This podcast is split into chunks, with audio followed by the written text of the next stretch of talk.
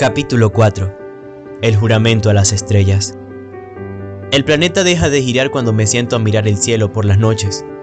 Es realmente sorprendente y extraordinario porque pensar en las dimensiones más colosales y titánicas del universo hace que mis problemas sean tan insignificantes y diminutos.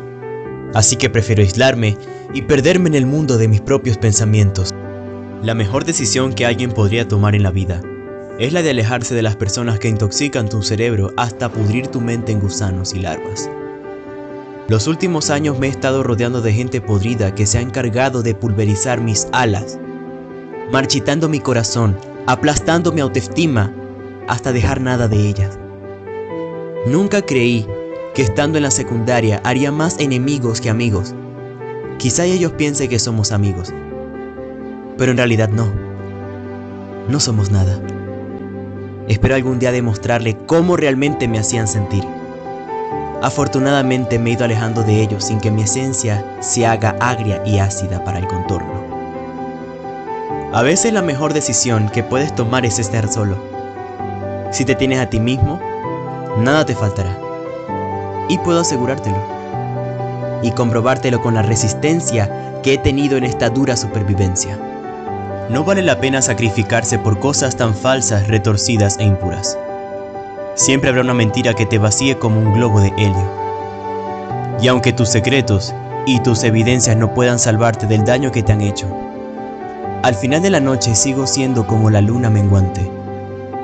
Estoy hecho de remotos secretos inescrutables que opacan mi lado diurno para relucir el nocturno. Siempre querrán ver el lado opuesto de lo que realmente soy. Pero solo yo, solo yo miraré el único lado brillante, aunque nadie más quiera hacerlo. Probablemente lo que diré a continuación es algo de lo que me hubiese gustado que me dijeran en mis peores momentos.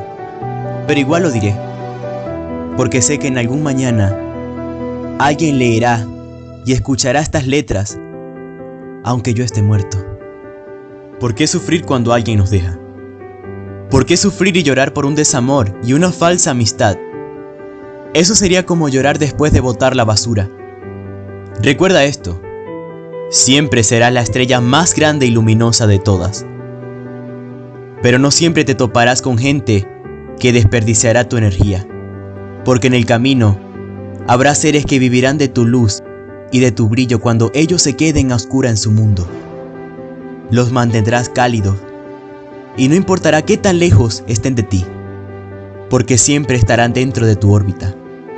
Ámate y disfruta cada momento antes de que el fin se aproxime. Y nunca te olvides de algo.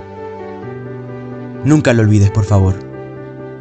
Si te toca partir, terminas una vida para empezar otra.